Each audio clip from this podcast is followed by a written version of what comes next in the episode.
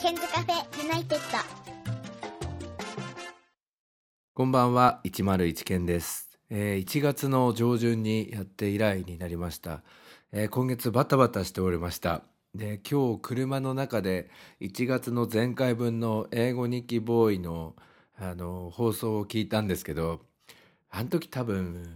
年末年始かなんかで酔っ払ってたんですよね。なんかひどい英語だなと思って。なんかこれを教材に使おうとしていた自分がいてもうやめとけおいみたいな感じでめちゃめちゃ恥ずかしくて途中で切ってしまいました。もう発音とかやばいんですよね。あとつっかえつっかえで。で日本語の朗読の方もつっかえててひどいなと思ったんでまあちょっと今日は英語日記ボーイではなくて 2, 2つあの普通のトークをしていこうかなと思っております。えーまあ、YouTube の話もちょっとしたいんですけど昨日のですね夜というか今日の朝にかけてなんかすげえいい夢見たんですよ。えーあのかなり具体的な夢なんですけどでどんな夢かっていうとあの自分が NHK の気象キャスターになっていた夢なんですよ。で担当している番組が NHK の「ニュース7なんですけどだいたいいつもその7時30分前ぐらいにあの天気をやると思うんですけれどもあそこのコーナーを担当している気象キャスターでで7時半に放送が終わるんですけどあのちょっと途中であの東京都の小池知事の記者会見が入ってしまってどんどんそのニュースが押しているっていうかその気象の時間がこう食われていくっていうかあのどんどん時間がなくなっていく中でなんか尺がだんだん3分を切っていくっていうところでこれどうすんのみたいな話で焦っていくんですよ。でなかなかその記者会見も終わらないっていうことで。でどうすんのどうすんのってやっていて、まあ、ディレクターの人たちはその都庁からの記者会見の中継の方のですねあのやり取りとかそういうところにこう注視していてなんかあんまりこう気象情報どうすんのっていうふうに考えてる人がいなくてでもうあの自分いても立ってもいられなくなってしまってサブあの副調整室っていうところに走っていって「気象コーナーどうすんですか？構成変えて」っつってでディレクターに指示を出してるんですけどその指示がリアルで「あの天カメ2つ使って」とか言ってるんですよ。まあ NHK だと情報カメラっていうやつなんですけど最初東京タワーが見えるあのお天気カメラ使ってその後スカイツリーのカメラに切り替えてからスタジオにあの下ろしてってそこからあの気象の解説行くからねみたいな。でもう時間がないからあの雲の動きと天気図と各地の予報を言って気温を言って最後週間天気で2分ぐらいでまとめるからって言ってあの本番に入るっていうところで目が覚めたんですけどどうしたのかなと思って結構リアルな夢だったんですよね。楽しかったんですよね。でこの続きが見たいなって思ったんですけど目が覚めたら、えー5時40分でした。日曜日の朝だったんですけど。なんかすごいあのエキサイティングな夢を見てなんかその気象キャスターって別に将来の夢とかにしていなかったんですけどなんかテレビの仕事に携われてすごい幸せだなとか思ってなんか今日午前中からルンルンな気持ちであのーおりましたね。なんかみんなもそういう夢ってないですかねあとはあれなんですね夢って面白くてあの起きた時にはいい夢だったってあの思っても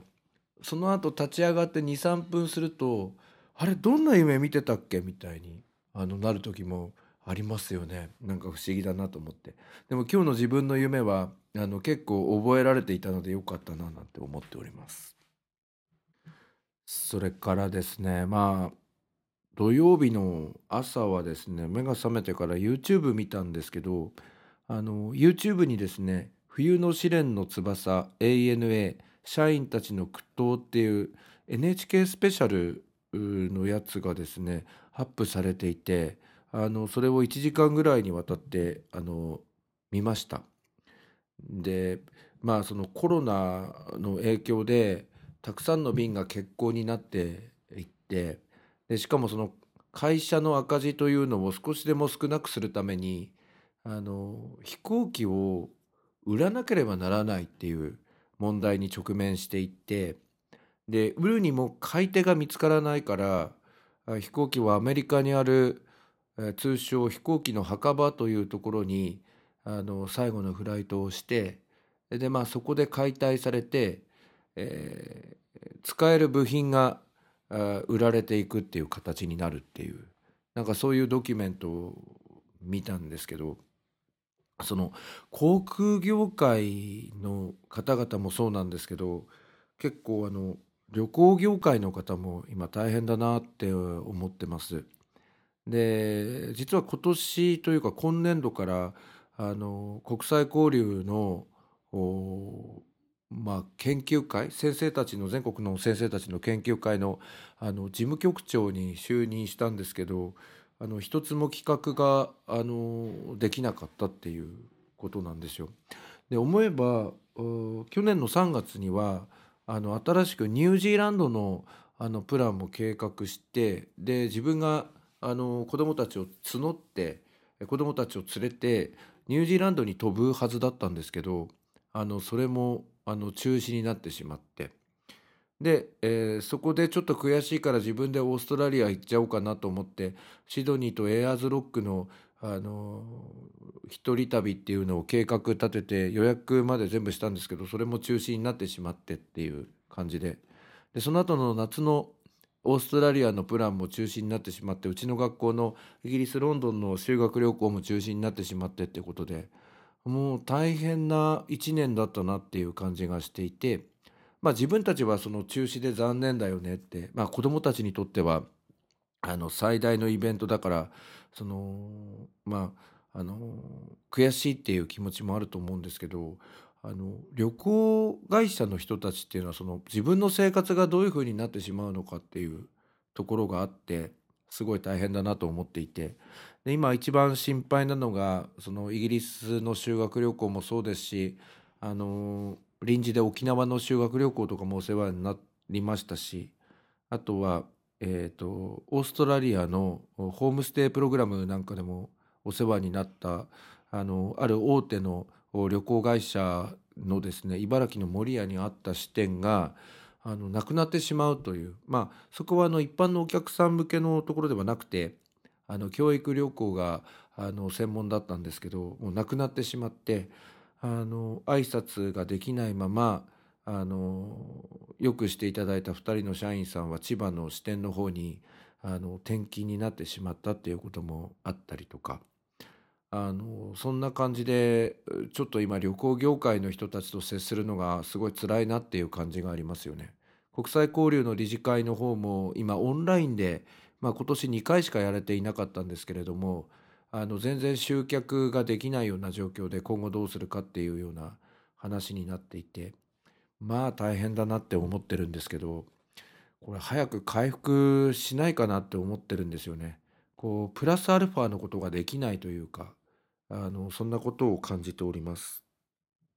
でなんかその旅行会社とか航空会社になんか少しでも貢献できないかなっていうことであのちょっとホームページであの機内食っていうのを調べてみたんですね。そしたらあったんですよ。えっ、とですね ANA ショッピング A スタイルっていうところなんですけど1月26日にインフォメーションが出てるんですけどね、えー、機内食販売に関して次回販売につきましては2月3日水曜日を予定しております。準備でき次第販売開始となるため具体的な販売開始時間はお伝えできかねますことあらかじめご了承ください今後も在庫が確保でき次第販売を行ってまいりますということで ANA 機内サービス用品特集 ANA の機内やラウンジでご提供しているお食事やドリンク機内サービス品を販売いたしますご自宅でもお過ごしの際にぜひ旅気分をお楽しみくださいということで今売り切れてるんですよ。でどういう商品があるかっていうと今機内食ラウンジ、えー、提供食ということで、えー、2つの商品が出ているんですけどあ3つか、えーと、まずはですね、えー、これですね。ANA 国際線エコノミークラス機内食メインディッシュ洋食第2弾詰め合わせ、えー3種類各4食計12食入りということで、えー9000円で、売られているんですよ、エコノミーのやつなんですけどちょっとアイテムを紹介したいと思います、ANA 国際線エコノミークラスで実際にお客様に、ご提供実績のある食事です。機内では客室乗務員がお食事の時間に合わせてギャレー厨房のスチームオーブンで加熱調理しお客様にお届けしています。まず4個入っているのがビーフハンバーグステーキデミグラスソース、えーそれから赤ワインで煮込んだハッシュドビーフ。これも4個。それからこれも4個なんですがシーフードシーフードのトマトにバジル風味っていうのもあるんですよ。それからもう1個の方をクリックするとこちらもエコノミーなんですけれども、えーこちらは牛すき焼き丼が4個、えー鶏唐揚げと彩り野菜弁当が4個。白身魚照り焼きが4個っていうやつなんですよ。で、まあ、ここはしばらく販売開始が見込めないようなんですけれども、えー2月3日再開予定はこれがなんか大人気みたいですね。えー ANA オリジナル提供あラウ ANA ラウンジ提供オリジナルチキンカレー 3kg これが4500円ということで、えーちょっと販売が再開されましたらですね、えーちょっとまあクリックしてみようかなと思ってるんですよね飛行機好きの方にはこれちょっとたまらないなって思っておりますそれから今ちょっと食べ物の話だったけど飲食関係のお仕事の人も大変ですよね。あのえっ、と昼間の営業もなんかあんまりあのおすすめされていないみたいな感じでいやーちょっと参っちゃいますよね。だからまあ少しでもそのランチのテイクアウトとかそういうやつであの貢献したいなって思っておりますけどね。はい。えーと、それからですね、DMM 英会話をやっているんですけど、なんかほとんど直されなくなりまして、ぐだぐだと話している感じで、なんかお金を払っておしゃべりしているというか、おしゃべりするためにお金を払っているというか、そんな感じなんですよね。まあだけど頑張っていきたいなと思いますが。で、このほどですね、まあうちの学校にですね、えーオンライン英会話スクールからですね、2ヶ月間、えー先生方お試しくださいというお試しプランが、あの来たんですよ。で私が一月6,000円ぐらい払っている、えーオンライン英会話スクールの商品なんですけどあのそれをまあ他の先生たちは無料で2ヶ月間お試しということで使えるということでまあそれを教職員のあの一斉メールで配信したところあのすごい皆さん食いついてくれまして、えー今のところですねまだ、え2日ぐらいしか経っていないんですけど16名の方がやるっていうことで。で数学のあの教科の英語の先生はもちろんなんですけど数学の先生もいるし、えーそれから、えー日本史、えーの先生もいるし、えー国語の先生もいるし、えーそれからカウンセラーの先生もいるし、えー事務の方々もいるしということでなんか結構反響があるんですよね。だからせっかくなので楽しんでもらいたいなって、あの思ってるんですよ。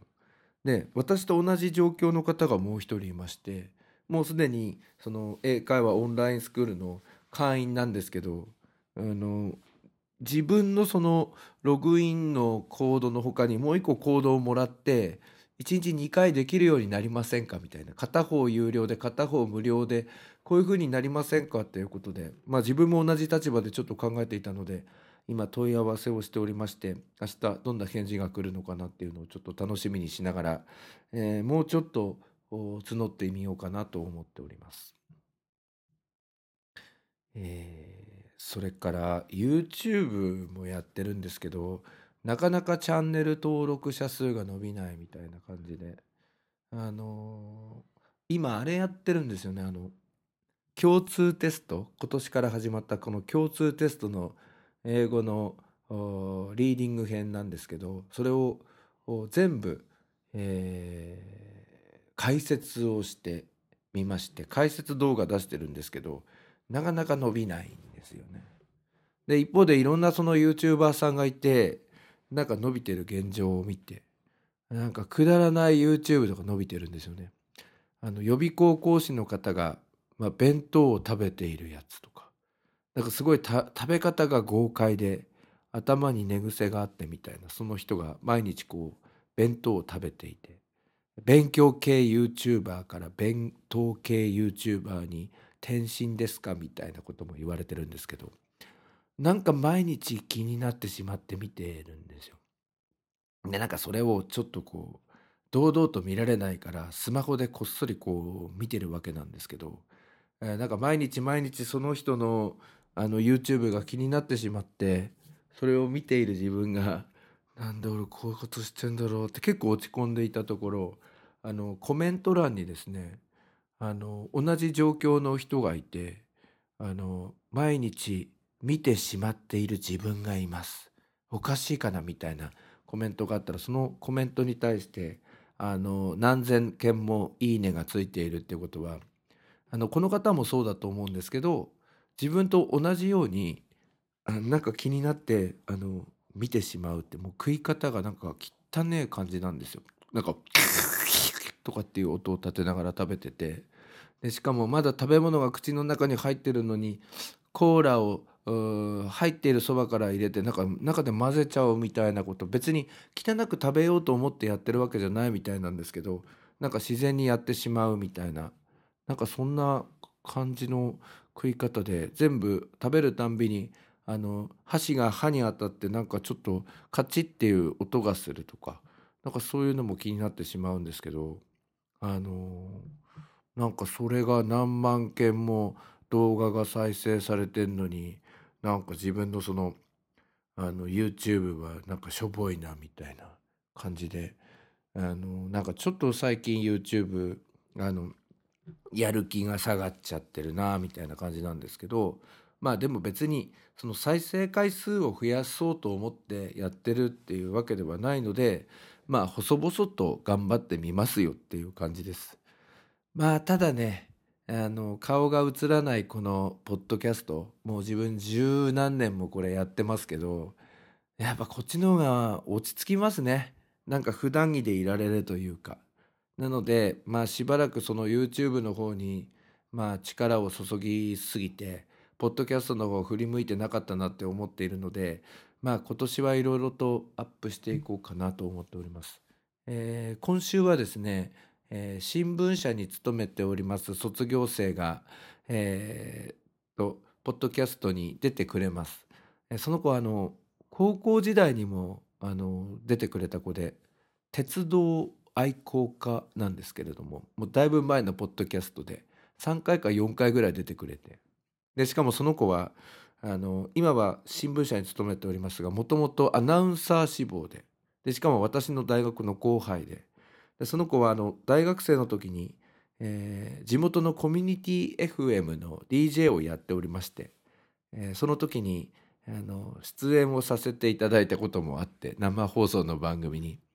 なんかそのことをちょっと思い出しながら、えー今回は私のこのポッドキャストにあのリモートで登場していただけるということでそちらも楽しみにしていただきたいと思います。えー収録は水曜日なので木曜日か金曜日にアップできたらいいかなと思っております。また、ポッドキャストの方も頑張っていきますので、よろしくお願いいたします。えー明日からは2月になりますね。え2月はあっという間に過ぎていくっていう感じ、毎年思っておりますけれども、もう少しで春がやってくるのかな。今日も寒かったんですけどね。あの、皆さん、体調管理に気をつけて、えーコロナの予防などもしっかりしながら、この冬を乗り切っていただきたいと思います。じゃあ今日はこんな感じで終わりにします。聞いてくださいましてありがとうございました。ここで101ケンさんに代わってケンズカフェユナイテッドからのお知らせですこの番組では現在リスナーを募集しています iTunes ストアにあります検索バーにケンズカフェユナイテッド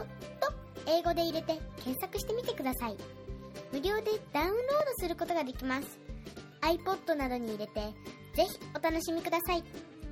いつでも、どこでも、何度でも。